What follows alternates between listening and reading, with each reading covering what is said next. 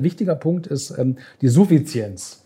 Und das ist sozusagen mein Lieblingshandlungsfeld in der Nachhaltigkeit, dass man wirklich sozusagen überlegt, brauche ich das überhaupt? Also äh, ist es überhaupt nötig oder äh, was hier gebraucht wird? Und da haben wir natürlich gerade im, im, im Bundesbau große, große Aufgaben. Also nur ein Stichwort zum Beispiel Parkplätze. Herzlich willkommen zu Let's Talk Landscape, dem grünen Podcast von Hochsee Landschaftsarchitekten. Willkommen zu Folge 36. Heute ist zu Gast bei uns Eike Richter, Büroleiter von Laba Landschaftsarchitekten aus Berlin. Er ist auch Vorsitzender der BDLA Landesgruppe Berlin-Brandenburg und ist dazu in vielen weiteren Verbänden und Arbeitskreisen tätig.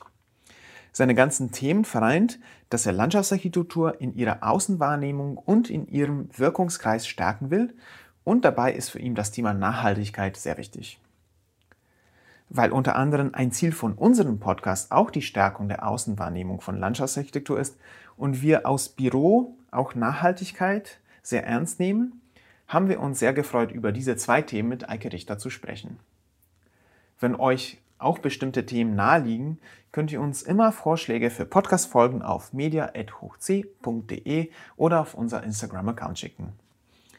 Heute ist es wieder eine Viererrunde. Neben Eike Richter sind Lioba Lissner, Luisa Balz und Klaus Hermann dabei. Viel Spaß! Wir haben zwei wichtige Themen. Einmal die Verbandsarbeit, äh, wo wir gerne mehr hören würden, also die Arbeit rund um den BDLA und die Berliner Landesgruppe davon ähm, und die Arbeit rund um Nachhaltigkeit und die Zertifizierung davon. Ähm, und äh, wir würden gerne mit ähm, der Verbandsarbeit starten und herausfinden, wie Sie dazu gekommen sind und was da alles dahinter steht in Deutschland gibt es äh, einen Berufsverband der Landschaftsarchitekten, das ist der BLA. Den gibt es ja seit 107 Jahren inzwischen, glaube ich, 1913. Äh, und wir vertreten halt die Landschaftsarchitekten und so und sind halt quasi äh, äh, im Baugeschehen. Das habe ich eben gerade, ich hab, wir haben gerade im Vorgespräch über, ähm, über ein Absolventengespräch äh, mit ähm, der Beuth Hochschule geredet. Ähm, und es gibt, da habe ich Ihnen dann so eine Grafik von der Bundesstiftung Baukultur vorgestellt. Es gibt irgendwie knapp drei Millionen Beschäftigte im Bauwesen, 150.000 Architekten, Architekturschaffende und ungefähr 7.000 Landschaftsarchitekten. Ja. Und das sind einfach sehr, sehr wenige. Und wenn man sich die Aufgaben anschaut, hier Klimawandel, insbesondere Anpassung an den Klimawandel sind da riesig und so. Und da muss man natürlich äh, letztlich äh, ganz massiv das zusammenbringen mit der kleinen Anzahl von Akteuren äh, bedarf es natürlich einer gewissen Engagements von den relativ wenigen, um sich überhaupt ge, äh, ge, sagen wir, Gehör zu verschaffen. Und deswegen, das finde ich einfach wichtig. Ne? Das bedeutet ja auch, dass man von denen, die sowieso nicht so viele sind im Verhältnis zu der planenden Disziplin oder den Beschäftigten im Bauwesen insgesamt, dann ja auch noch möglichst viele aktivieren muss. Ne? Weil nicht alle 7000 oder wie viele du jetzt gesagt hast, da plötzlich sagen, yippie, yay, da habe ich drauf ja. gewartet. Bei dir ist es ja ganz offensichtlich anders. Dir scheint es ja in die Wiege gelegt gewesen zu ja. sein, wenn du da schon von der Grundschule an sozusagen immer Grundschule, mit Grundschule nicht, aber hast. ja, doch, durchaus in die Wiege gelegt. Also meine Mutter war in der Politik sozusagen, also sie war Stadträtin und war eben auch fürs Gartenamt in München zuständig. Also es war so ein bisschen der Hintergrund, deswegen bin ich Landschaftsarchitekt geworden und da bin ich mit den wichtigen bayerischen Landschaftsarchitekten ja, und habe mit denen IGA 83, da ist man dann halt quasi Ehrengast gewesen und meine Mutter halt. Und dann habe ich das halt so mitgekriegt, dass man durchaus was erreichen kann, sozusagen, wenn man äh, die richtigen Leute kennt, wenn man, mit den, wenn man die, richtigen Fragen anspricht, weil viele, also es gibt natürlich nicht alle, die der gleichen Meinung sind, aber viele haben Ideen, wollen die sozusagen irgendwie äh, vorantreiben und dann fehlen vielleicht irgendwie die Stichworte oder die Ausarbeitung, das dann auch umzusetzen. Ne? Und ähm, das habe ich gesehen, aber habe auch viele Mitstreiter, aber aber äh, ist natürlich noch Luft nach oben sozusagen, das ist so. Ne? Also der, der, der Organisationsgrad der, äh, der Landschaftsarchitekten ist okay, aber könnte noch besser sein. Ja, ich meine, das hat sicherlich auch mit dem Workload zu tun. Ne? Also wir haben mhm. uns, ähm, bevor du das jetzt sozusagen geschafft hast, dir das zwischen zwei Terminen einzurichten, hierher ja. zu kommen, auch gesagt, also wenn man sich mal anguckt, was der Eike alles macht, dann ist es ja, das ist ja unglaublich, wie das in mhm. einen Tag passen soll. Ne? Und jetzt hast du vorhin im Vorgespräch auch so schön gesagt, ja, ich mache eigentlich nur die Sachen, die mich interessieren. Aber wenn das natürlich unendlich viele Sachen sind, dann ist es ja trotzdem nicht nur. Ja? Also das fragt man sich ja schon, wie du das tatsächlich schaffst. Architektenkammer, ja. BDLA, nebenbei führst du noch ein Büro mit deinem Partner zusammen. Das ist schon. Hm. Ja, das ist schon relativ viel sozusagen. Ist manchmal auch ein zu hoher Workload. Da geht dann auch mal was unter und so irgendwelche Sachen, die man sich vorgenommen hat, äh, schafft man nicht. Ähm, äh, aber ja, das ist so ein bisschen so Mut. Das, das, ist natürlich auch, was du gesagt hast, der Workload. Alle haben einen hohen Workload. Äh, und den kann man natürlich auch so ist auch ein gewisses Verständnis auch sozusagen bei den anderen Akteuren. Also man keiner erwartet sozusagen, das war vielleicht vor weiß ich, zehn Jahren oder 15 Jahren was anderes, äh, wo irgendwie ähm, sagen wir mal, alle irgendwie nach Arbeit intensiv gesucht haben und sowas. Da musste dann alles ganz perfekt sein und gab sofort einen An Anpfiff sozusagen, wenn es jetzt nicht irgendwie sofort abgegeben wurde und sowas. Und deswegen sind heutzutage natürlich äh, auch die Auftraggeber, die Planer, die Projektpartner, äh, alle sind so ein bisschen flexibler. Und das kommt mir als meinem Typ auch entgegen sozusagen. Also ich versuche irgendwie so gewisse Akzente zu setzen und hoffe natürlich dann auch auf andere, die das dann auch wieder aufgreifen und sowas. Deswegen finde ich natürlich auch super, super zum Beispiel, dass ihr das Thema Nachhaltigkeit aufgreift und sowas weil das könnte ich zum Beispiel alleine gar nicht oder mit den paar Akteuren, mit denen ich da immer das angeschoben habe, abdecken sozusagen. Das müssen auch andere machen und sowas. Also das ähm, bisschen so ein Prinzip auch Akzente setzen und so und dann, ähm, dann auch wieder was anderes machen und sowas. Gell? Wir sind, ja, wir sind ja total dankbar, dass es diesen Berufsverband gibt, BDLA. Wir haben uns äh, nur auch wegen der vielen Arbeit, die wir äh, an anderen Feldern haben, wir haben uns ja auch an anderen ähm, Themen abgearbeitet, die über den klassischen Berufsalltag hinausgehen. Und haben uns jetzt aber auch entschieden, in den BDLA einzutreten. Jetzt mhm. eben vor zwei Jahren ungefähr, ne? oder?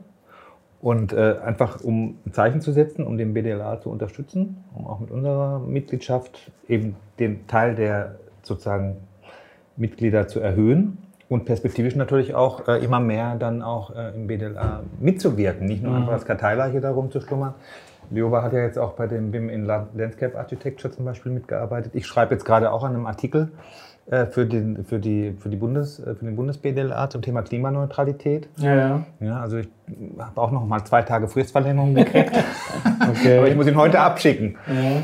Und äh, wir finden es sehr wichtig, dass es äh, Leute gibt wie dich und den BDLA als Berufsvertretung, um, um, uns einfach Gehör in der Welt nach außen zu verschaffen, gerade wenn wir so wenige sind. Mhm. Und da würde mich mal interessieren, wie lange bist du jetzt schon sozusagen im Vorstand vom Land? Vorstand bin ich, wie lange bin ich im Vorstand? Also ich äh, bin äh, ich glaube, fünf Jahre jetzt Vorsitzender mhm. und davor noch äh, drei Jahre Stellvertreter. Also acht Jahre? Ja. Hast du das Gefühl, dass da in den letzten Jahren auch sozusagen ähm, die, der Verband BDLA jetzt auf Landesebene, für die kannst du ja vor allem erstmal sprechen wahrscheinlich, ne? Ähm, dass da sich äh, sozusagen auch äh, von der Wertschätzung in der Öffentlichkeit und von der Hörbarkeit äh, was geändert hat? Hat sich das sozusagen, hat sich der, der BDLA äh, sozusagen besser in der Öffentlichkeit positionieren können? Ich hoffe es. Es ist natürlich schwierig, weil gerade, also gerade in Berlin ist natürlich so, wir hatten ja gerade über das Thema Partizipation kurz angerissen. Es sind sehr, sehr viele Interessenvertreter sozusagen. Jeder versucht sozusagen so einen, so einen ganz ähm, spezifischen Ausschnitt sozusagen seiner, äh, seiner Interessen sozusagen vorzutragen sozusagen. Und wir versuchen natürlich äh, so ein bisschen so einen Blick, äh, ähm, so einen gesamtheitlichen Blick zu haben. Natürlich mit dem, mit der Blickweise des Landschaftsarchitekten, der Landschaftsarchitektin, das ist schon klar. Äh, aber mit so einer gewissen äh, Blick aufs Allgemeinwohl und sowas. Und haben jetzt, sind jetzt wirklich politisch äh, ungebunden, haben jetzt keinen räumlichen Bereich, dass wir jetzt irgendwie die Bürgerinitiative, keine Ahnung, Westtangente oder was auch immer vertreten sozusagen, sondern wir sind quasi, versuchen gesamtheitlich das zu machen und ähm, natürlich nicht in allen Phasen, aber es nehmen uns einige Leute schon wahr, sozusagen. Also wir haben jetzt zum Beispiel vor der Abgeordnetenhauswahl als Beispiel, also vielleicht eine Sache, wir haben, arbeiten auch viel in Kooperationen. Also weil wir einfach so wenige relativ klein sind. Also wir haben ja in Berlin-Brandenburg so 160 Mitglieder und sowas. Also es könnten auch mehr sein. Ist aber okay, weil also bevor ich Vorsitzender war, waren es unter 100. Also das ist auch ein kleiner Super Erfolg, Erfolg ja. Ein kleiner Erfolg ja, raus, auch. Und damit. genau.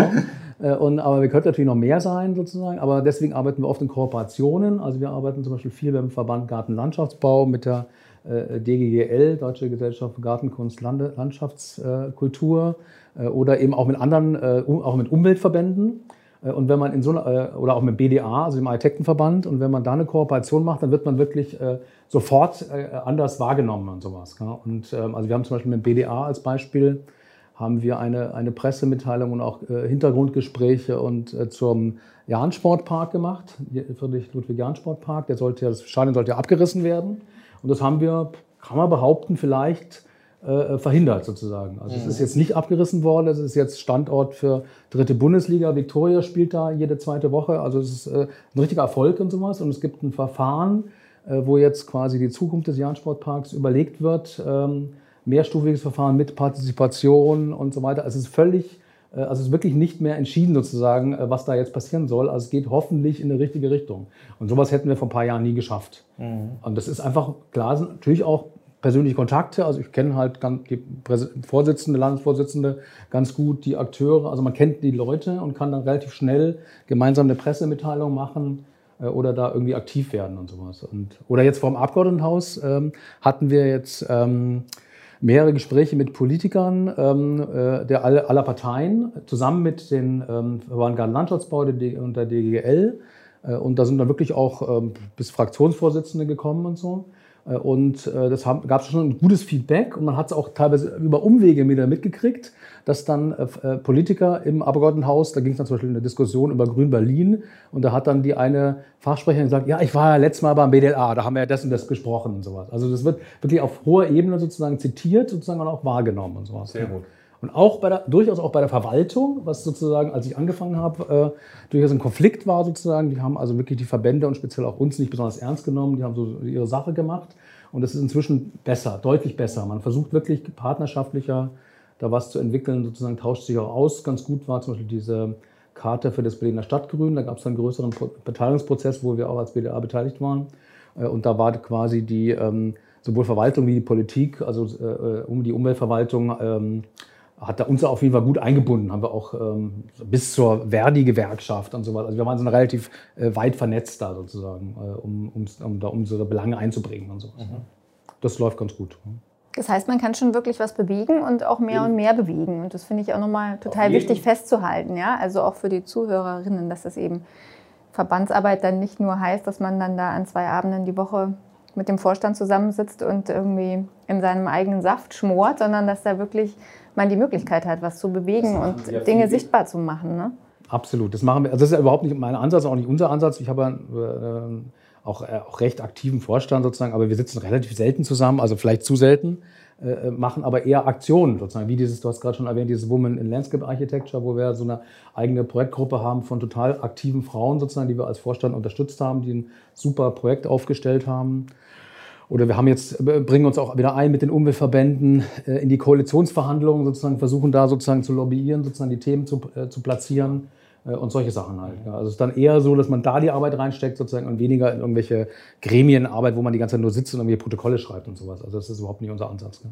Also wir sind eher projektbezogen sozusagen. Also wir haben natürlich einen festen Rahmen, aber bei uns kann sich jeder einbringen und kann irgendein Projekt sozusagen mit mit vorantreiben. Ne? Also kann auch eigene Schwerpunkte setzen. Klar, man kann eigene Schwerpunkte. Sagt, Wenn Sie sozusagen, ja. klar, also es gibt immer wieder einzelne. Die haben zum Beispiel über Schulbau. Wir waren sehr aktiv und auch das ist auch sehr erfolgreich gewesen ähm, mit der Bildungsverwaltung. Wir haben ein eigenes Positionspapier zu einem Schulbau, also Schulfreiflächen in der Schulbauoffensive geschrieben. Haben dazu eine Fachtagung mit der Bildungsverwaltung und Grün macht Schule gemacht ähm, äh, und da äh, bis zur ähm, äh, ähm Taskforce Schulbau sozusagen wurde das hochgetragen sozusagen und es wird schon ernst genommen sozusagen. Also die sind ja nicht immer eins zu eins umgesetzt sozusagen und es gibt auch immer äh, klassische Widerstände, dass wir die Außenanlagen äh, oder die Freiflächen an sich äh, nicht wirklich ernst genommen werden, aber mehr, immer mehr Akteure nehmen sie ernst sozusagen und da haben wir schon, schon einen Beitrag da, darin, das sozusagen vorangetrieben zu haben, ja, glaube ich schon. Hm. Also das hat uns ja letztendlich auch dazu gebracht, dass wir gesagt haben, wir müssen da Mitglied mhm. werden, weil wir der Meinung sind, dass der BDLA sprichst ja, arbeitet ja eigentlich für alle Landschaftsarchitekten. Das heißt, das, was ihr sozusagen als äh, Lobbyarbeit macht oder sagen wir als ähm, Verbandsarbeit, um den Berufsstand Landschaftsarchitekten zu stärken, kommt ja allen zugute, auch denen, die nicht Mitglied sind. Mhm. Ich kann mich zum Beispiel erinnern, was ich immer ganz toll fand, äh, dass, äh, wenn ihr euch engagiert habt auf Wettbewerbsebene, wenn ihr gemerkt habt, da ist ein Wettbewerb irgendwie unterwegs oder eine, ein Auftragsverfahren auf Verwaltungsseite, das nicht ganz koscher ist oder wo bestimmte Dinge nicht beachtet wurden, die wir als Landschaftsarchitekten für wichtig halten, dass ihr dann auch mal eine Rundmail schickt an die entsprechenden Akteure und sagt, Mensch, das finden wir nicht gut, dass das äh, so, so, läuft. Bitte ändert doch diese und jene ähm, Verfahrensthemen. also wo ihr euch praktisch einsetzt für ja, die Interessen, die uns unmittelbar äh, helfen. Also wie so, eine, wie so eine Gewerkschaft im Prinzip, die auch nur einen gewissen Anteil an Mitgliedern hat, aber die äh, Tarifabschlüsse und die Erfolge, die sie sozusagen zeitigen und auch die Lobbyarbeit, die sie machen in der Politik, kommt letztendlich dann allen zugute. Ja, und das kann aber eben auch nur in der, ähm, in der Teamarbeit sozusagen. Also das, was du angesprochen hast gerade, Klaus, ähm, das ist ja sozusagen, das macht hauptsächlich unser Arbeitskreis Ökonomie. Also der beschäftigt sich wirklich intensiv mit Verfahren. Die haben ja gerade so einen ähm, Leitfaden auch zur unterschwelligen Vergabe mit äh, unserem äh, äh, Verbandsjuristen Dr. Schattenfroh herausgebracht. Ähm, übrigens ein ganz großer Vorteil für selbstständige Landschaftsarchitekten ist, dass es sozusagen immer ein, äh, eine Erstberatung durch den Verbandsjustiziar, kostenlose Erstberatung durch den Verbandsjustiziar ist und das ist quasi unbezahlbar sozusagen, also die, durch die Mitgliedsbeiträge, also wirklich sehr gut. Und die haben quasi äh, so einen Leitfaden zur Unterschwellenvergabe gemacht, wo jetzt auch eine Tagung gewesen ist, zusammen mit Verwaltungsakteuren, das war sehr gut. Und die gucken auch immer, was für, was für Verfahren sozusagen gerade auf dem Markt sind und welche auch nicht so gut, gut laufen. Und das, das kann dann manchmal, manchmal sozusagen eine Beschwerde sein, dass zum Beispiel ähm, äh, schon irgendwelche Sachen vorgegeben sind, die eigentlich gar nicht vorgegeben werden müssten, dass ein ganz falsches Verfahren gewählt wurde, also zum Beispiel äh, ein Verhandlungsverfahren statt einem Wettbewerb. Und da äh, kooperieren wir dann aber oft auch mit den Architektenkammern. Also zum Beispiel in sowohl in Brandenburg wie in Berlin, wir sind der äh, Landesgruppe Berlin-Brandenburg, ähm, äh, gehen dann auf die Architektenkammer zu, die dann wiederum auf die Gemeinden oder auf die entsprechenden Verwaltungen zugehen, machen wir teilweise direkt, teilweise über die Kammer äh, und dann wird nochmal interveniert. Und gerade in Brandenburg hatten wir da große Erfolge. Da wurden schon wirklich ähm, komische Verfahren umgewandelt in, äh, in Wettbewerbe sozusagen, die jetzt wirklich auch baukulturell hervorragende äh, Projekte geworden sind, die sowas nie geworden wären, wenn nicht einer mal drauf geguckt hätte, sozusagen, dass es, was das für ein Verfahren sozusagen ist. Und ähm, das ist natürlich schon wichtig. Also wir, wir verstellen uns nicht als Gewerkschaft. Eine Gewerkschaft wäre in dem Fall ja auch sogar schwierig, weil wir dann ja, äh, wären wir dann Arbeitgeber oder Arbeitnehmervertreter, was wären wir denn sozusagen? Also wir sind keine Gewerkschaft, wir sind ein Berufsverband ähm, mhm. äh, und, äh, äh aber versuchen natürlich schon die Interessen äh, der Büros, aber durchaus auch, und da fühlen wir uns vielleicht ein bisschen unterrepräsentiert in, bei der öffentlichen Hand. Also wir haben ja äh, auch relativ viele äh, Absolventinnen und Absolventen, auch Kammermitglieder, die in der öffentlichen Hand, bei der öffentlichen Hand arbeiten und haben da relativ wenig Mitglieder sozusagen. Und das ist eigentlich schade. Das war früher eigentlich auch, auch anders und auch in anderen Städten ist es teilweise anders, in anderen Bundesländern. Da ist noch eine mehr, mehr eine Gemeinsamkeit sozusagen, dass man versucht, die Sachen gemeinsam ähm, zu, zu tragen da äh, wünsche ich mir sozusagen noch so ein bisschen mehr Offenheit, weil auch gerade der öffentliche Sektor in Berlin da relativ äh, angewachsen ist in den letzten Jahren und sowas. Ne? Also und was glaubst du, woran das liegt? Also glaubst du, das ist so, weil man im Kopf dann so ein bisschen dieses Auftraggeber-Auftragnehmer-Ding hat? Oder? Ja, das ist so ein bisschen äh, äh historisch vielleicht auch, dass sozusagen, das ist, das ist sozusagen in den 90er Jahren war der war, war der BLA und die Verwaltung vielleicht auch ein bisschen auf verschiedenen Schienen unterwegs sozusagen. Also äh, und da gab es dann auch vielleicht auch persönliche Animositäten oder gab, äh, es gibt ja auch Büros sozusagen, die, die aus irgendwelchen historischen Erfahrungen sozusagen keine, keine, kein Interesse am BLA haben, weil sie irgendwann mal irgendeinen Streit hatten oder sowas. Äh, aber da, das versuchen wir eigentlich völlig hinter uns zu lassen sozusagen und das Ganze nach vorne zu gucken. Und das ist vielleicht was historisch, ist vielleicht ein bisschen was Preußisches auch dass man sozusagen so ein bisschen Obrigkeitsstaat sozusagen, also da gibt es quasi die, den, den Staat und die anderen sozusagen. Und also das, das muss man vielleicht, äh, aber äh, das erklärt zum Beispiel auch nicht, dass zum Beispiel bei Grün Berlin bisher kein Mitglied von, äh, von äh, beim BLA ist sozusagen. Das ist ja wirklich eine, äh, zwar eine städtische äh, Gesellschaft, die aber sozusagen privatwirtschaftlich organisiert ist. Also könnte da auch jemand mal eintreten in BLA und sowas. Also das ist mir sozusagen unklar und sowas, warum da keiner, keiner beitritt.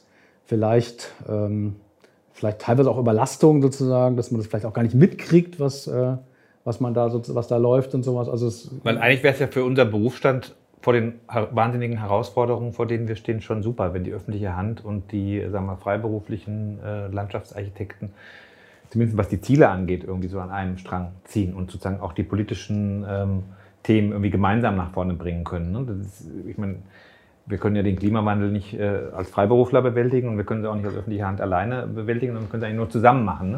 Absolut. Und da müsste man mal gucken, mhm. wie man das vielleicht äh, äh, als Thema noch mal ein bisschen stärker nach vorne bringt, um dem der öffentlichen Hand auch klar zu machen, was es für einen Vorteil bringt, als Landschaftsarchitekt auch im BDLA-Mitglied zu sein. Ne? Das ist eben, die haben wir vielleicht nicht so sehr an dieser Rechtsberatung zum Beispiel. Ja, ja, das, das war ein spezieller ja, weil da gibt Benefit ja für freie Von daher fand ich auch diesen Hinweis von Lioba ganz gut, äh, dass es vielleicht tatsächlich auch was damit zu tun haben kann, dass die eine Interessensvertretung, die doch vor allem von Freiberuflern äh, getragen wird, vielleicht dann auch im Konflikt steht zu den Auftraggebern, die eben auch äh, staatliche oder jetzt hier in Berlin ähm, sozusagen vom Senat oder vom Bezirk aus Interessen haben, dass da vielleicht äh, Konflikte entstehen. Aber ich finde, das muss nicht sein. Man hat ein professionelles Miteinander, wo man sozusagen äh, teamorientiert arbeiten kann.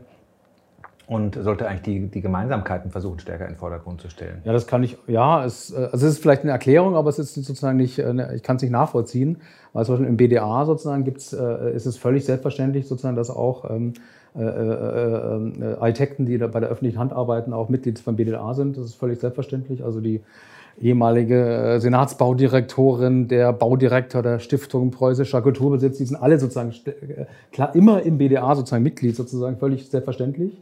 Äh, und das ist beim BDLA sozusagen anscheinend etwas schwieriger. Wir haben auch einige Mitglieder.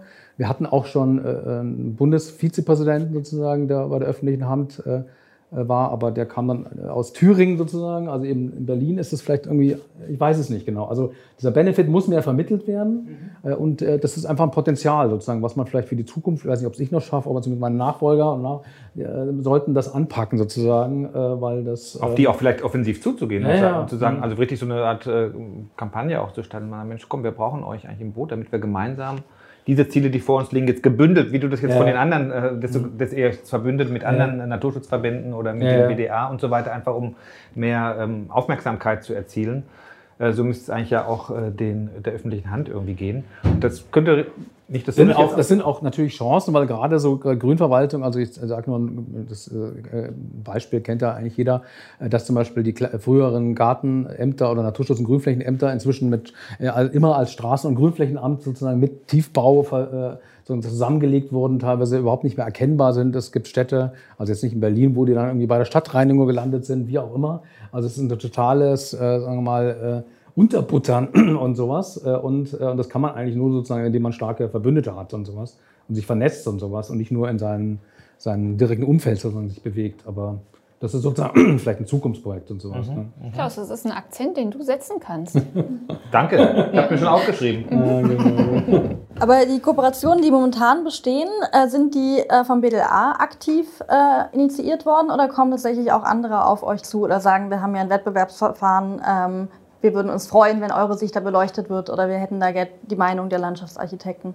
Das wäre ja, was man sich wünscht ähm, für die Zukunft, dass es beidseitig. Ähm wir werden schon auch, ähm, wir werden schon auch von anderen äh, angefragt. Also zum Beispiel aus der Kammer haben wir ein sehr gutes Zusammenarbeit. Also wir haben jetzt äh, mit den äh, jeweiligen Präsidentinnen sozusagen gute Kooperation auf der Bundesebene. Haben wir jetzt ja eine ehemalige PDLA-Präsidentin, Andrea Geppert, die Präsidentin der Bundesarchitektenkammer ist. Also wir werden schon sozusagen ernst genommen, kriegen auch Hinweise oder zum Beispiel, was ich erzählt hatte vorher mit dem ähm, Friedrich-Ludwig-Jahn-Sportpark, das war ein Hinweis aus dem BDA, weil sozusagen, weil da ein Vorstandsmitglied auch in der Bürgerinitiative sozusagen ist und dann speziell dieses Thema hatte und, und die dann aktiv Kooperationspartner gesucht haben wir das aber aufgegriffen haben, weil wir, die hatten dann vielleicht auch so Themen wie Nähe zum Mauerpark oder so gar nicht auf dem Schirm und sowas, was wir dann wiederum eingebracht haben und so. Also äh, das sind schon gegenseitige Prozesse. Äh, äh, relativ eng arbeiten wir gerade im BUND zusammen sozusagen. Der kommt auch auf uns zu sozusagen. Der hat dann wieder andere Verbände im, im Schlepptau. Verband Garten Landschaftsbau hatte ich ja schon erwähnt sozusagen. Das ist so eine Dauer, Dauerkooperation sozusagen, die immer wieder Themen einspielen sozusagen und wir auch. Und dann versucht man das voranzutreiben. Äh, das, äh, das ist eigentlich sozusagen äh, beidseitig sozusagen, sonst bringt es auch nichts sozusagen. Aber wir suchen auch manchmal auch gezielt ähm, noch andere Akteure. Manchmal werden wir auch direkt aus der Politik angesprochen, schaffen es dann manchmal auch nicht, weil wir ja auch überparteilich sein müssen, sozusagen, dass wir jetzt irgendwas, irgendeine Veranstaltung mit, mit äh, gestalten. Also es ist unterschiedlich. Ne? Also gerade ein Thema zum Beispiel, äh, wir hatten zum Beispiel äh, mal vor relativ kurzer Zeit ähm, waren wir mal mit den Grünen in Kontakt über das Autobahndreieck ähm, äh, Funkturm sozusagen und wurden dann wirklich von, äh, von höchster Ebene sozusagen auch von denen auch angesprochen zu irgendwelche Inputs und sowas und so. Und die haben das schon auf dem Schirm sozusagen, dass man äh, einige planerische Themen mit Landschaftsarchitekten durchaus eine neue Sichtweise sozusagen reinkriegt, sozusagen, die man sonst nicht hätte, wenn man nur auf die absoluten Fachplaner sozusagen drauf guckt und sowas. Also das ist schon, haben die schon im Begriff. Über die Nachhaltigkeit reden wir nachher. Das ist ja noch, das ist nochmal ein extra Thema. Was ich, was ich neulich mal gemacht habe, äh, da kam eine Anfrage für ein Projekt, das nicht so richtig zu uns passte und wir hatten auch zu dem Zeitpunkt keine Kapazitäten. Und dann hat die äh, Auftrag, potenzielle Auftraggeberin gesagt, ja, können Sie denn jemanden äh, empfehlen? Weil ich gerade für diesen Bereich jetzt keinen äh, so aus meinem, aus unserem befreundeten Landschaftsarchitektenumkreis äh, wusste, habe dann gesagt, gucken Sie doch mal auf die Seite vom BDLA, da sind die ganzen Landschaftsarchitekten aufgelistet. Und ist schon ein gewisser, gewisses Qualitätsmerkmal damit verbunden, dass man mhm. im BDLA Mitglied ist. Und äh, das fand ich auch ganz gut. Ne, dass man sozusagen auch gegenseitig natürlich als Mitglieder sich so ein bisschen unterstützen kann, indem man sagt, Mensch, also guck doch mal hier, dann äh, beim BDLA gibt es auch noch andere Landschaftsarchitekten, wenn man selber mal überlastet ist. Ja, das ist sozusagen, das sind so die klassischen Sachen eines Berufsverbandes, die habe ich jetzt gar nicht erwähnt sozusagen, aber danke, das ist äh, richtig. Also wir haben da natürlich auch Formate wie zum Beispiel die Homepage Landschaftsarchitektur heute, minus heute. Da sind dann quasi alle Büros, äh, die, die möchten, haben sich da, haben dann äh, Projektportfolio, können da zeigen, was sie machen, sind auch sortiert nach Clustern sozusagen, da kann man einzelne Themen sozusagen abfragen. Äh, ihr seid ja bei Schulhöfe auch mal gewesen und, so, und solche Sachen. Also da kann man quasi sich so ein bisschen positionieren und kann dann auch sagen, gucken Sie mal danach und sowas. Und ähm, Vernetzung, ähm, kollegialer Austausch, das ist selbstverständlich, finde ich. Sozusagen. Das läuft auch, das hat immer gut gelaufen, das ist immer gut gelaufen.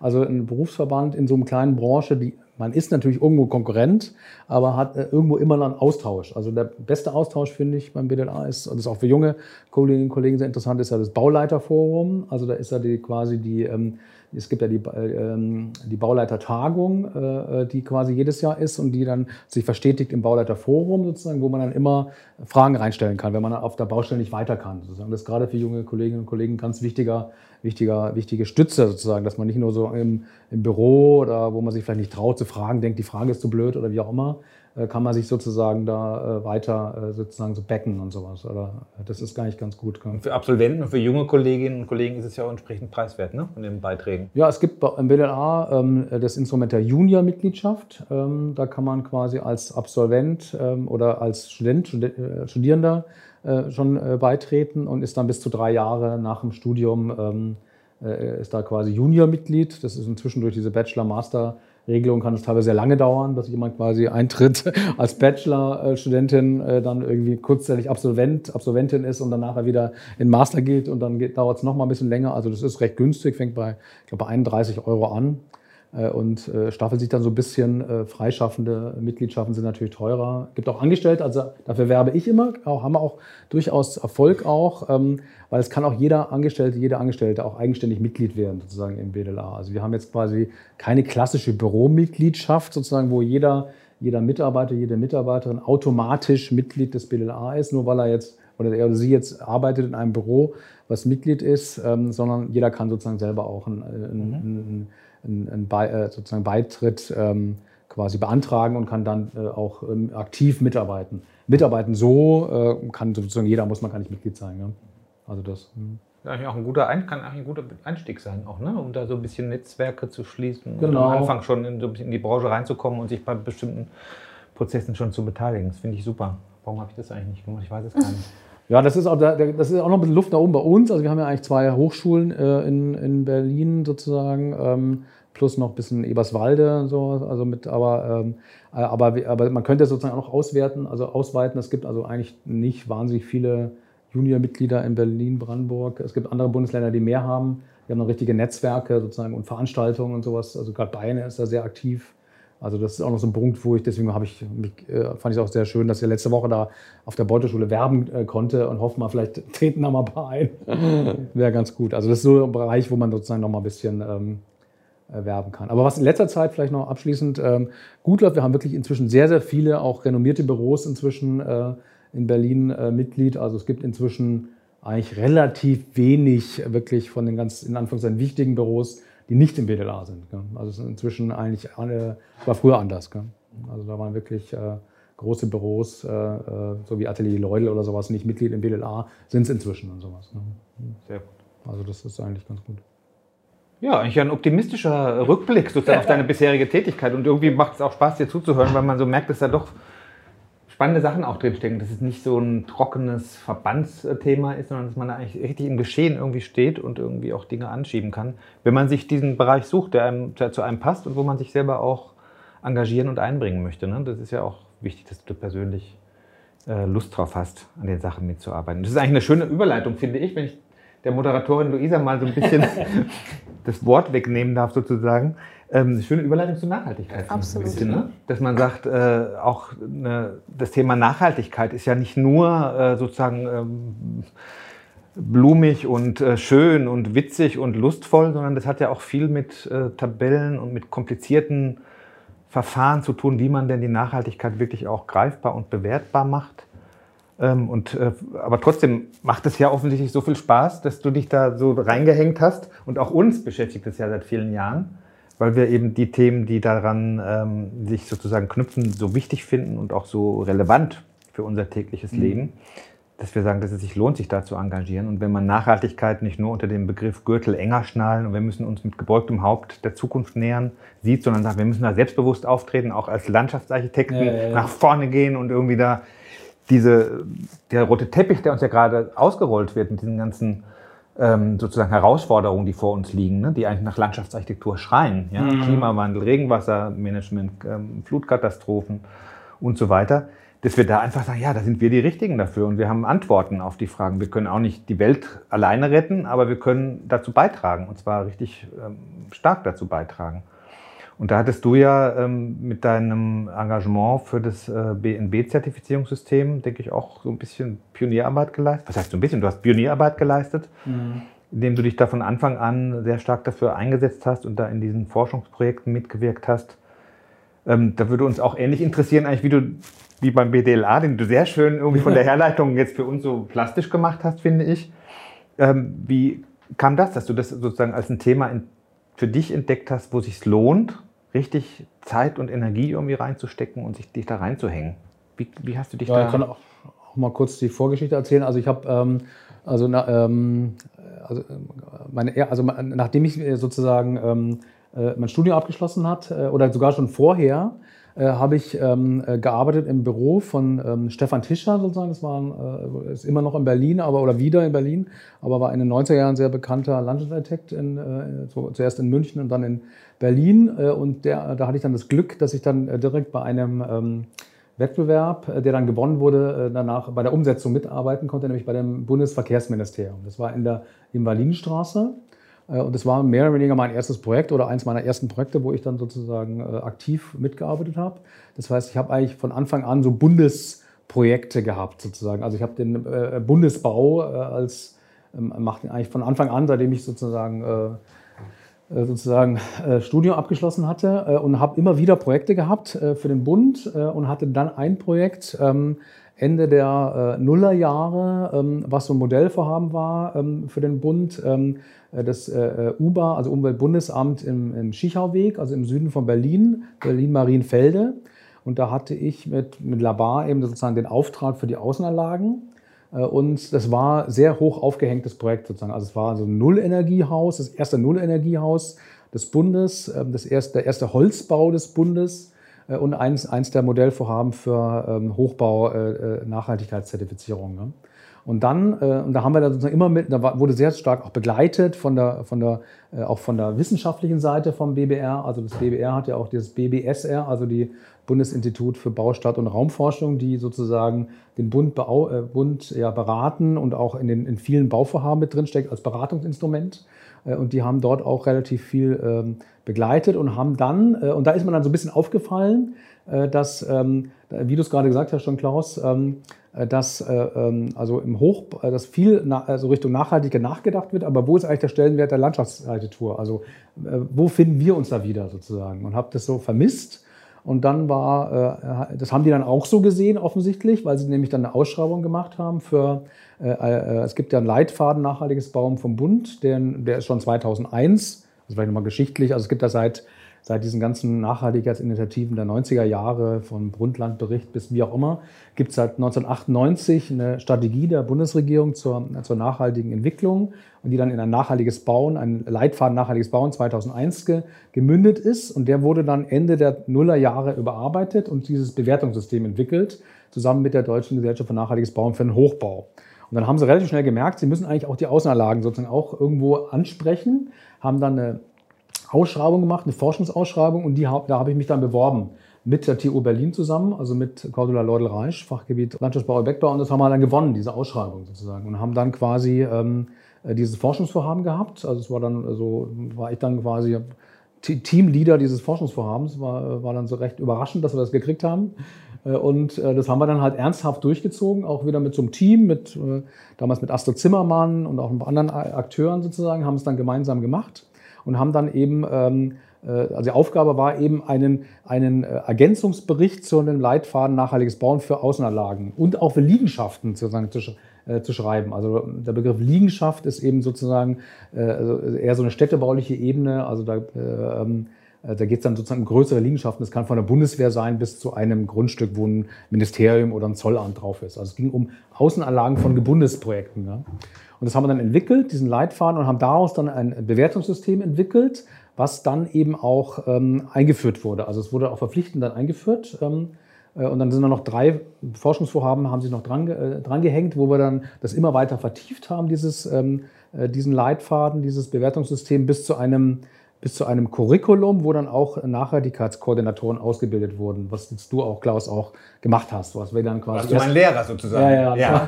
Das, war, sozusagen, also wir haben es jetzt relativ oft, diese Fortbildung, also ich bin jetzt auch sozusagen in der Fortbildung tätig seitdem, äh, habe dann quasi äh, inzwischen, glaube ich, so 80 ähm, Koordinatoren auf Bundesebene ausgebildet Koordinatoren und Koordinatorinnen sozusagen, aber nicht alleine, also auch mit auch im Team sozusagen vom BBR oder eben auch von der TU, also mit Cordula Leudel, die inzwischen ja emeritiert ist, arbeite ich immer noch zusammen und wir tun das immer noch vorantreiben äh, und ähm, äh, haben eben dieses Bewertungssystem etabliert. Und ähm, es gab dann noch so ein paar Nebenäste, also es gab auch vom BDLA gab es mal einen kleinen Arbeitskreis auf Bundesebene zur Nachhaltigkeit. Ähm, der ist dann irgendwann in einen Arbeitskreis der FLL, also der Forschungsgesellschaft Landschaftsbau, Landespflege, eingeflossen.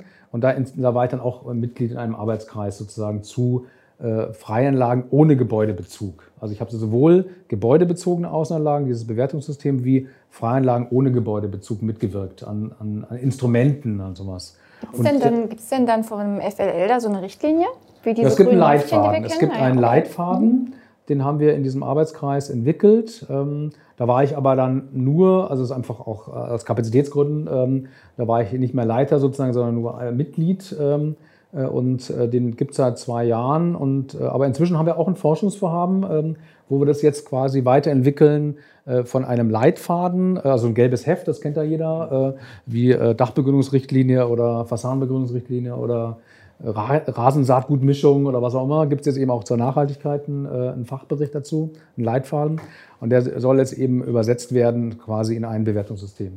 Das ist jetzt ein relativ frisches äh, Forschungsvorhaben, was wir jetzt gerade aktuell durchführen. Ne? Wenn ich das richtig äh, in Erinnerung habe, ich habe es mir auch, ich bin ja kein Koordinator nach FLL sozusagen, sondern nach BNB, aber ich habe mir das natürlich auch mal angeguckt und da sind ja schon viele Parallelen auch natürlich drin. Es gibt vieles, was sich im FLL-Leitfaden auch findet, was in BNB verankert ist. Ja, das war ja mein, also meine Aufgabe. Ich hab, war ja noch zusammen mit ähm, äh, Angela Kaus vom BWR, die war auch Mitglied im Arbeitskreis. Und unsere beide Aufgabe war eben letztlich das BNB-System. Das war dann auch so der Auftrag damals vom FLL-Präsidium, das als äh, Grundlage zu nehmen. Und wir haben das dann quasi immer versucht, äh, äh, den Fokus darauf zu sehen, dass es wirklich als Grundlage genommen wird. Und ähm, Jetzt müssen wir sehen, ob das Bewertungssystem der FLL, ähm, ob das dann vielleicht sogar noch näher wieder, wenn wir sehen, das ist noch offen, ob es jetzt näher wieder an BNB geht oder weiter weg sich entwickelt. Sozusagen. Ich hoffe, dass es näher wieder rangeht. Ich finde es auch gut. Äh, und äh, weil das ist eigentlich das Ziel, dass es quasi nur ein, dass, dass der, der Koordinator jeweils äh, gegenseitig anerkannt wird, also von der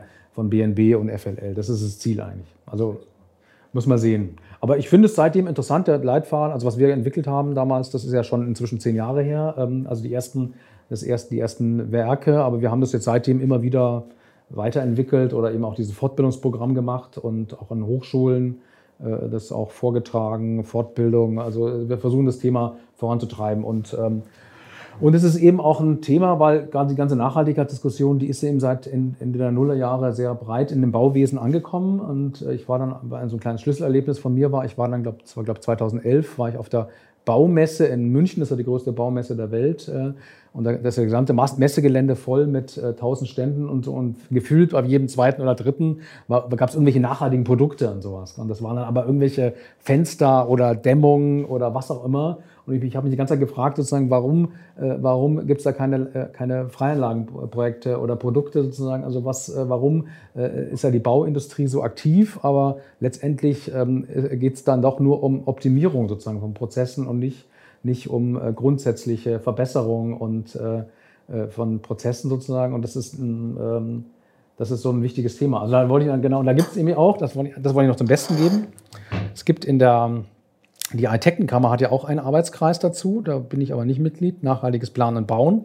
kann man sich sozusagen nächstes Jahr noch einbringen, der wird dann neu gewählt auch. Also für die Zuhörerinnen und Zuhörer, sozusagen, die ja mitmachen wollen, können sich gerne einbringen. Und es gibt zum Beispiel eine sehr interessante ähm, Grafik von denen, äh, von diesem Arbeitskreis, der hat nochmal die Handlungsfelder der Nachhaltigkeit dargestellt. Und da ist eben eins, ist eben Resilienz, das ist ja so in einer gewissen Weise wortähnlich zur Nachhaltigkeit, da geht es ja eher um Anpassungsfähigkeit. Ähm, äh, dann ist ein wichtiger Teil ist Konsistenz, also passt es sozusagen in, ähm, äh, in äh, das gesamte Baugeschehen, wie kann es da sinnvoll eingefügt werden. Der große Bereich ist Effizienz, das ist sozusagen im Hochbau geht es ganz, ganz viel um Effizienz. Also äh, das ist, wird ja auch dem, der Nachhaltigkeitsdiskussion oft vorgeworfen, dass es einfach immer ähm, äh, nur um Erhöhung der Effizienz geht. Also man hat quasi, man baut eigentlich immer mehr äh, äh und hat dann vielleicht gleich viel CO2-Emissionen zum Beispiel sozusagen. Aber es geht eigentlich nicht um eine, um eine Verbesserung, sondern eigentlich nur um eine Effizienz, äh, bessere Effizienz. Und ein vierter wichtiger Punkt ist ähm,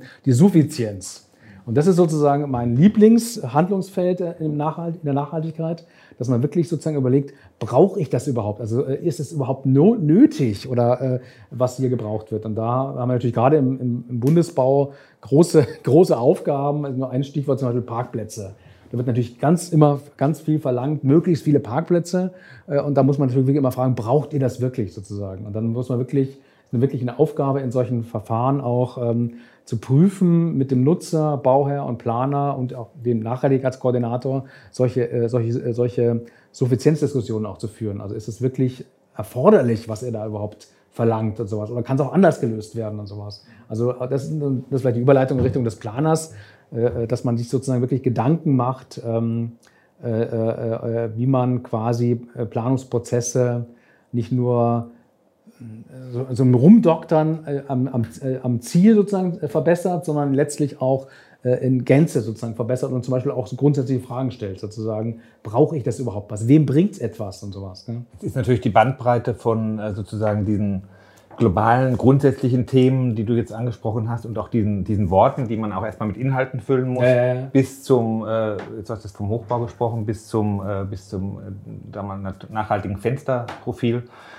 Äh, oder jetzt in unserer Branche gesprochen, bis zum nachhaltigen Pflasterbelag oder bis zum nachhaltigen Regenwassermanagementsystem, ist natürlich riesig. Und die Herausforderungen, die dahinter stecken, sind gigantisch. Und für mich war das immer so, dass BNB oder dass diese Zertifizierung im Prinzip ein Instrument sind, um die Nachhaltigkeit in ein Bewertungssystem hereinzubringen, um es irgendwie vergleichbar zu machen mit anderen, äh, mit anderen äh, Projekten. Um dadurch auch herauszustellen, durch dieses jetzt wissenschaftlich untersetzte Bewertungssystem, dass man wirklich bestimmte Kriterien nachweislich sozusagen dann auch umgesetzt hat. Das heißt ja nicht, dass man zu 100 Prozent alles richtig gemacht hat. Das heißt aber, dass man sich damit beschäftigt hat von A bis Z und ganzheitlich mhm. mit diesen sozialen, ökonomischen, ökologischen Themen beschäftigt hat und sozusagen versucht hat, das Beste irgendwie rauszukitzeln und dadurch am Ende auch eine, äh, eine gute oder eine weniger gute Bewertung bekommt. Und trotzdem ist es eben äh, gerade auch so für Zuhörer nach wie vor schwierig, äh, zu verstehen, was heißt eigentlich Nachhaltigkeit in der Landschaftsarchitektur. Ne? Ich habe auch in meinem Artikel, den ich jetzt da äh, veröffentliche, wenn er veröffentlicht wird, ähm, auch äh, genau darüber irgendwie so geschrieben. Was kann, was kann man so als Einzelner irgendwie tun? Ne? Und wie, wie, kriegt man dieses riesige äh, Gebilde irgendwie ähm, der Nachhaltigkeit zu packen und zu fassen und auch auf den konkreten Alltag angewendet? Heute war ich mit einem Bezirksamt zum Beispiel unterwegs. Da hat mir auch ein Bezirksamtsvertreter gesagt, naja, es gibt jetzt von Hauraton äh, das ist ein Rinnenhersteller, gibt es jetzt eine Rinne, die filtert klein äh, Kunststoffpartikel aus Sportplatzflächen heraus. Mhm. Ja, weil da offensichtlich Mikroplastik in aller Munde, jeder sagt Mikroplastik, wir müssen Plastik vermeiden, Plastik verhindern. Wir, wir setzen aber wahnsinnig viel Plastik ein ja, in unseren Außenanlagen, in Sportanlagen insbesondere, die ganzen Gummibelege. Und offensichtlich ist es so, dass alle fünf Jahre, nach fünf, sechs Jahren, fängt an, dieses Mikroplastik sich von diesen Belegen abzurubbeln und landet dann natürlich irgendwo in der Kanalisation. Mhm. Und wenn es nicht vorher rausgefiltert wird von den Wasserbetrieben, ähm, dann äh, landet es auch im Meer und auch in den Fischen. Und äh, wir sind auch Bestandteil sozusagen dieser Wirkungskette. Absolut. Ja. Und da gibt es jetzt eine Rinne von einem Hersteller, behaupt, der behauptet, er filtert diese Mikropartikel daraus. Mhm. Dann habe ich ihn gefragt, okay, und dann, dann sind die Mikropartikel da drin. Ja, da muss es entsprechende Pflegeanleitungen geben, wie dann diese Mikropartikel auch fachgerecht entsorgt werden. Ne? Also das ist nur so ein Beispiel wieder für mich gewesen, wo ich denke, das ist irre für Landschaftsarchitekten, das zu fassen zu kriegen. Und zumindest versucht ja dieses System sozusagen mit seinen Kriterien ähm, da sozusagen auch das Bemühen um Nachhaltigkeit irgendwie zu wertschätzen. Anderes Beispiel ähm, mit den Pflastersteinen. Ne? Vor ein paar Wochen hatten wir mit einem, mit einem Spezialisten hier aus Berlin gesprochen, der sich auf die Wiederverwendung von ähm, Natursteinmaterialien spezialisiert hat. Der auch beim Schlossplatz zum Beispiel mhm. diese Natursteinbelege gesägt hat, damit sie sozusagen barrierefrei nutzbar sind. Ja, ja. Gebrauchte historische Natursteinbelege. Und ich dachte bis vor kurzem immer, es gibt es nicht mehr, dass man Natursteinbeläge äh, irgendwie entsorgt. Ich habe immer gedacht, diese tollen Granitsteine, die aus den Straßen herausgenommen werden oder aus Höfen und Plätzen, das, da gibt es einen Wahnsinnsmarkt dafür. Die sind praktisch richtig wertvoll irgendwie. Ne? Mitnichten ist es so. Ne? Ich habe ihn jetzt auch nochmal gefragt, wir hatten nämlich gerade ein Bauvorhaben, wo ein bisschen Naturstein übrig blieb. Und wenn du nicht gerade Bernburger Mosaikstein anzubieten hast, was man noch gut unter die Leute kriegen kann, sondern sag mal so ein Mischpflaster, Kleinsteinpflaster, das nicht sortenrein ist und vielleicht auch so ein klein bisschen rumpelig, dann geht das im Moment ins Recycling. Mhm. Der, der hat, ich habe meine, hab meine Lagerplätze voll. Ich weiß gar nicht, wohin damit. Das heißt, wir können auch, weil wir oftmals auch diejenigen sind, die das Natursteinmaterial ausbauen, gehören zu denen, die dann auch in der Verantwortung stehen, äh, da ressourcenschonend damit umzugehen und auch Lobbyarbeit dafür zu machen, dass dieses Material vielleicht, wenn es irgendwie geht, doch irgendwo anders eingesetzt wird oder im Verband auch dafür kämpfen, dass die öffentliche Hand entsprechende Ausschreibungen formuliert, damit solches Material auch äh, eingesetzt werden kann. Ne?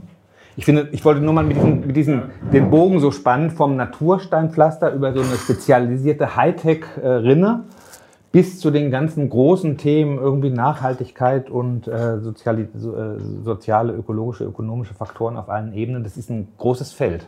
Das ist ein sehr großes Feld sozusagen, aber, ähm, aber es muss halt angegangen werden ja. sozusagen. Ja. Und ähm, man muss, äh, man, muss, man, man, muss das eine machen, um das andere zu lassen. Also ich habe jetzt sozusagen diese Beispiele da von diesem Arbeitskreis ähm, nachhaltiges Planen und Bauen nur erwähnt sozusagen, um nochmal so einen Überbau sozusagen zu erklären, weil der Überbau ist, glaube ich, wichtig sozusagen. Weil du hattest ja vorher gefragt, ähm, äh, wie kommt man mit solchen Bewertungssystemen, wo irgendwelche Tabellen angeschoben werden und sowas, wie kommt man damit zurecht?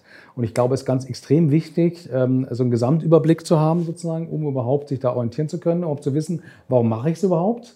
Äh, und da gehört eben dazu, äh, für sich überhaupt mal die Nachhaltigkeit als Gesamtes zu definieren. Was, ich, was man vielleicht noch erwähnen sollte, dass nachhaltiges Bauen in Deutschland ja auch ähm, äh, diese Ebene der Nachhaltigkeit, die Säulen der Nachhaltigkeit auch anspricht. Also die gleichberechtigte Berücksichtigung von ähm, ökologischer Nachhaltigkeit, ökonomischer Nachhaltigkeit und soziokultureller Nachhaltigkeit. Und dann gibt es bei diesen deutschen Bewertungssystemen noch die technische, äh, die Prozess, prozessuale Nachhaltigkeit den Standort, der kommt noch dazu.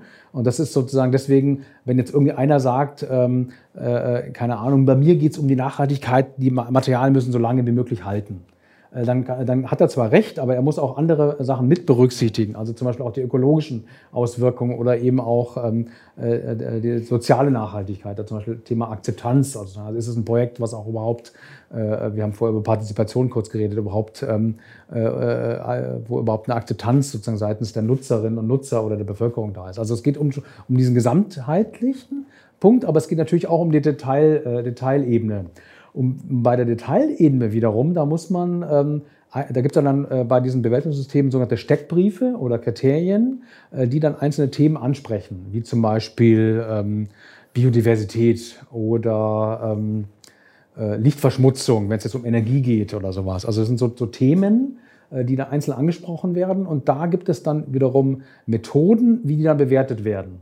Und diese Methoden die muss, äh, die, das, die muss man so ein bisschen mit Vorsicht genießen, weil es sind oft eben äh, sogenannte Indikatoren.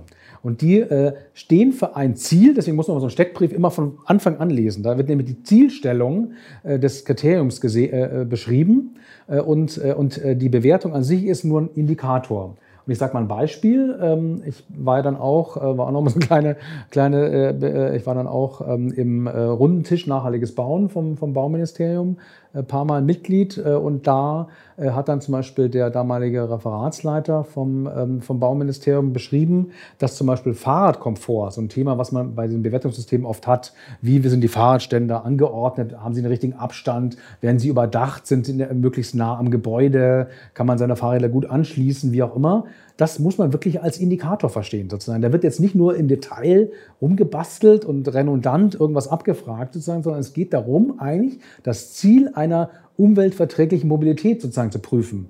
Und das kann man nicht, kann man so relativ einfach über diesen Indikator prüfen. Man könnte auch, keine Ahnung, die äh, Geschwindigkeit von Rolltreppen von der nächsten U-Bahn sozusagen berechnen, wie auch immer, äh, oder irgendwas anderes berechnen. Aber den Fahrradkomfort kann man relativ äh, einfach als Indikator sozusagen ermitteln. Deswegen greift man ihm raus. Deswegen muss man diese Methodik und vielleicht auch irgendein Berechnungstool Tool immer so ein bisschen relativ sehen und immer gucken, warum mache ich es überhaupt. Oder anderer Indikator, der ist vielleicht noch, noch eindeutiger, ähm, Gestaltungsqualität. Gestaltungsqualität ist ein wichtiger soziale äh, äh, Nachhaltigkeitskriterium, kann ich aber als, äh, als Koordinator ganz schlecht ähm, bewerten und sowas. Und deswegen wird der Wettbewerb als Indikator verwendet, das, weil es nämlich ein, schon eine Jury gab, die sozusagen die, die, Arbeiten vergleichend angeschaut hat und die beste ausgewählt hat. Sozusagen deswegen ist der Wettbewerb eben nicht nur ein Prozesskriterium für einen guten Prozess, für ein gutes, äh, ein gutes Projekt starte mit einem Wettbewerb, sondern eben auch ein Indikator für eine gute Gestaltung. Sozusagen. Also dass man, deswegen sind die Ziele wichtig und die Methoden sind dann, sind dann sozusagen oft zweitrangig und äh, so ein bisschen relativ zu sehen. Sozusagen. Deswegen muss man so, wenn man, wenn man irgendwie eine Tabelle ausfüllt und sich da sozusagen verheddert, am besten immer wieder mal auf die Ziele gucken oder in sozusagen noch eine, noch eine übergeordnete Ebene, sozusagen, damit man weiß, warum macht man es überhaupt, sozusagen, um sein Gegenüber zu vermitteln, sozusagen, dass es sinnvoll ist. Ne? Und vielleicht zu diesen Natursteinthemen, das ist so ein Spezialthema, völlig, hast du völlig recht. Ähm, äh, aber ähm, äh, da, das sind dann so Bewertungssysteme Hilfestellungen, indem man zum Beispiel wird dann positiv bewertet, wenn du Naturstein einbaust, der nicht gebunden eingebaut ist. Und dann, äh, dann hast du gleich mehrere. Also man sucht, also wir haben oft auch, und das machen alle Bewertungssysteme, oft so Synergien versucht zu finden. Also wenn ich zum Beispiel einen Naturstein einbaue, der idealerweise aus der äh, relativ nahen Umgebung kommt, der nicht durch Kinderarbeit äh, produziert wird, der nicht aus China kommt und durch die ganze Welt transportiert ist, der am besten schon vor Ort ist, der wieder eingebaut werden kann, der auch äh, sozusagen, wenn irgendwelche Nutzungsänderungen äh, ist, wieder ausgebaut werden kann, wieder vergrößert, verkleinert werden kann. Ähm, äh, äh, der ist sozusagen dann nachhaltig sozusagen. Und, und man hat ein Argument in der Hand, zum Beispiel dem Nutzer oder Bauern zu sagen, es ist einfach sinnvoll, jetzt dieses, diesen Naturstein oder auch einen anderen Stein eben nicht gebunden einzubauen, weil ich dann besser, ähm, besser sozusagen wieder recyceln und wieder weiterverwenden kann. Und hat dann auch andere Synergien, dass ich zum Beispiel vielleicht dann besser an irgendwelche Leitungstrassen rankomme, weil ich nicht erst alles abreißen muss und sowas. Und dann habe ich, dann spätestens dann habe ich da auch den, den Techniker äh, mit im Boot, weil er sagt, ja super, ich will an meiner Leitung wieder ran und sowas. Und deswegen baue ich ungebunden, weil ich dann die Revisionierbarkeit von den Leitungen wieder besser habe. Sozusagen. Also man muss, man, man muss nach, also das ist ein ganz wichtiger Punkt, dass man nach Synergien sucht sozusagen und damit letztendlich wenn ich jetzt auf der Planerseite bin, nicht nur auf der Koordinatorenseite, natürlich auch seine, seine Planung so ein bisschen begründen kann und dann vielleicht auch so Suffizienzfragen, was ich gerade erwähnt hatte, sozusagen damit begründen kann. Dass jetzt nicht irgendeiner sagt, hier kommt mal irgendwie mein superschweres Fahrzeug, das äh, haut mir jetzt die Dinger raus, deswegen kann ich es jetzt nicht mit der Maschine reinigen oder was auch immer, irgendwelche Argumente, die oft da sind, die aber wirklich nicht nachhaltig sind sozusagen. Und dann versucht man damit halt zu kontern. Also das ist ein wichtiger Punkt, Synergien zu suchen. Ne?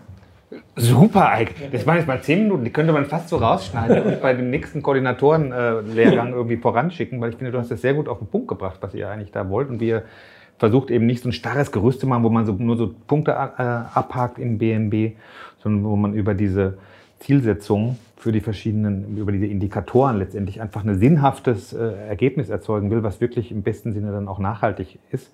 Und es gab auch bei unserem bei der Ausbildung erinnere ich mich noch äh, gut, wir hatten ja dann auch so, so, Fallbeispiele, die wir mit einbringen sollten aus der beruflichen Praxis, die wir dann gemeinsam in Teamarbeit bewertet haben. Es gab tatsächlich auch eine Rückmeldung von, von einem Kollegen, weil in dem Gespräch haben wir dann auch diskutiert und haben uns gemeinsam die Köpfe heiß gedacht, irgendwie, was kann man denn noch machen, um dieses eine oder andere irgendwie noch zu optimieren. Und bei dem einen Projekt, das noch nicht realisiert war, ging es auch um Fundamente. Wo, ah, wir müssen da irgendwie riesige Betonfundamente irgendwie reinsetzen. Das ist aber irgendwie naturschutzmäßig irgendwie schwierig. Und dann haben wir gesagt, Mensch, vielleicht geht es auch mit Schraubfundamenten, mhm. die wir da bei Wald Berlin Klima eingesetzt haben. Und da dachte ich, ja, das ist ja eine Idee. Manchmal kommt man ja auch in so einem Diskurs, um den, im, im Ringen um den um die besten sozusagen äh, Ergebnisse kommt man dann plötzlich zu ganz guten Ideen. Und der rief mich jetzt neulich an und sagte, das war eine super Idee. Ich habe das jetzt durchgekriegt. Wir machen jetzt da überall Schraubfundamente. Mhm. Und das ist manchmal nämlich, wenn, wenn man es in einem frühen Prozess, wie das ja BNB auch versucht, erst nicht, nicht im Nachhinein sich drüber traurig irgendwie drüber traurig ist, dass man Dinge nicht gemacht hat, sondern ganz von Anfang an eben versucht, Dinge gemeinsam ähm, zu optimieren und auch darüber zu reden und die ganzen äh, sozusagen äh, Indikatoren abzuklopfen, dann kommt man auch äh, zu tollen Ergebnissen. Und das ja. ist nicht unbedingt äh, sozusagen erforderlich, dass man dann in allen äh, Bereichen irgendwie top ist, aber man hat dann jedenfalls viel, vieles besser gemacht, als man ohne BNB gemacht hat. Also ein Bewertungssystem sozusagen bewertet natürlich. Das ist natürlich ein, ein Punkt. Aber es ist, kann viel mehr. Also es ist auch ein Kommunikationsinstrument. Also es dient der Kommunikation zwischen den Projektbeteiligten. Letztendlich ist es ein Instrument der Qualitätssicherung, dass man also letztlich wie eine relativ, wie wenn der Projektsteuerer irgendeine Checkliste sozusagen durchgeht, ähm, hat man über ein Bewertungssystem ein schon, schon vorhandenes Instrument der Qualitätssicherung.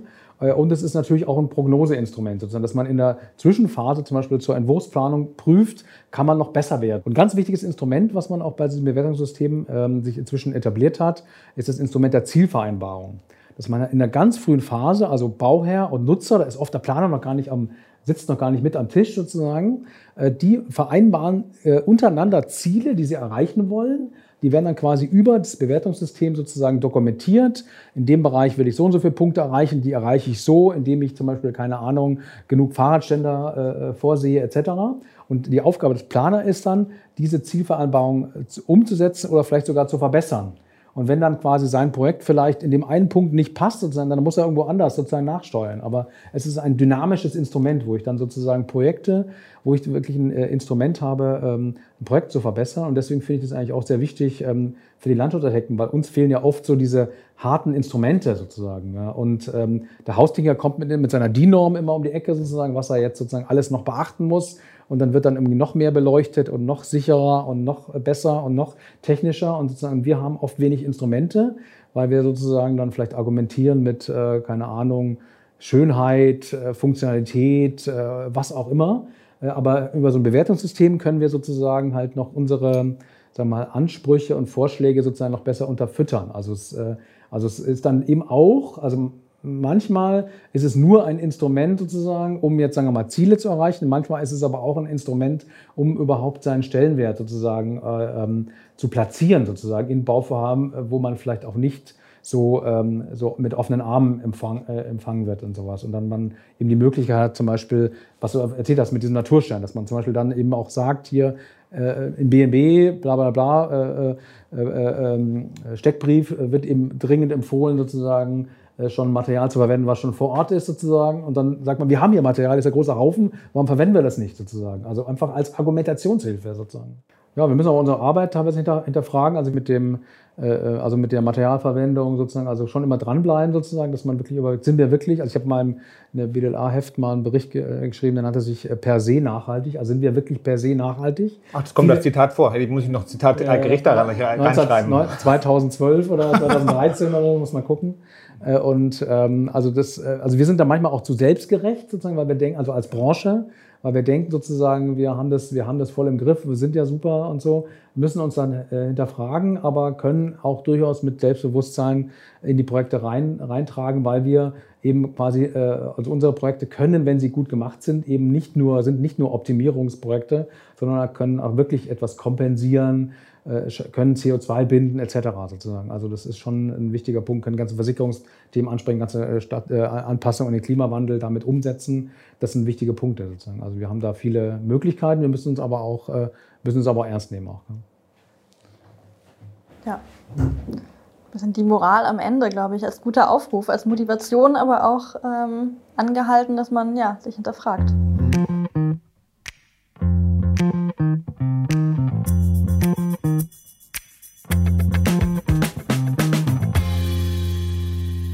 Ich fand das eine ja, sehr wichtige Folge, weil das Thema politisches Engagement und Lobbyarbeit in unseren fachinternen Diskussionen noch viel zu selten vorkommt. Ich hoffe, die Folge hat euch wie mich inspiriert und wir würden uns sehr freuen, eure Meinung dazu zu hören. Die könnt ihr uns wie immer auf media.hochc.de schicken. In zwei Wochen sind bei uns zu Gast Dr. Carlo Becker und Sven Hübner von BGMR Landschaftsarchitekten. Das Büro BGMR ist bekannt für deren Expertise in Regenwassermanagement. Deswegen werden wir über aktuelle Themen wie Sponge City und Blue Green Streets sprechen. Danke fürs Zuhören und bis in zwei Wochen.